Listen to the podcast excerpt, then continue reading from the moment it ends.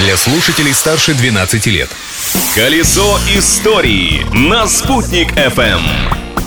Всем большой солнечный привет! Сегодня 15 марта. Историческая справка этой даты не заставит себя ждать. У микрофона Юлии Санбердина, и я готова рассказать, чем запомнился этот день. Праздник дня!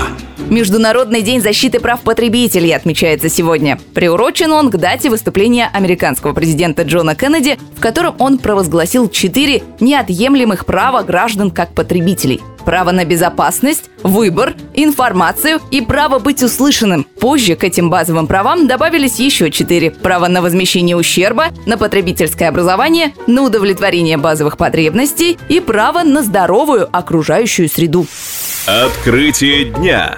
О своих правах буквально на днях вспоминали женщины всего мира. А в 1927 году в этот день они их не просто знали, но и всеми силами реализовывали. 15 марта 1927 года при Академии наук СССР в Ленинграде был открыт музей по изучению женщины. Научные работницы музея, а именно женщинам от советской науки пришло в голову организовать этот музей, не раз выслушивали вопросы от посетителей. Почему не создадут аналогичный музей по изучению мужчины? На что ученые серьезно серьезно отвечали. А что там изучать и представлять? Примитив? Мужчины они и в Африке мужчины. Просуществовал музей по изучению женщины недолго и впоследствии стал частью Музея антропологии и этнографии Академии наук. События дня. В истории России этот день запомнился двумя важными политическими событиями. 15 марта 1917 года в связи с революционными событиями император Николай II отрекся от престола. Таким образом, он прервал царствование династии Романовых, которое продолжалось 304 года.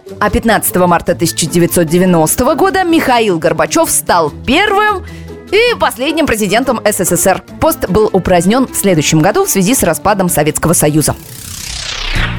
А у нас в Уфе в этот день в далеком 1934 году состоялся первый всебашкирский съезд писателей. На пленуме председателем Союза был избран Авзал Тагиров, его заместителем Габдулла Амантай. Оба были писателями. Стоит отметить, что в честь Тагирова и Амантая названы улицы в Уфе.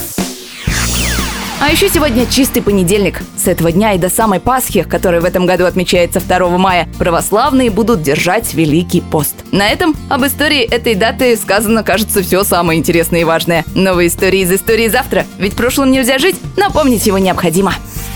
Колесо истории на «Спутник FM.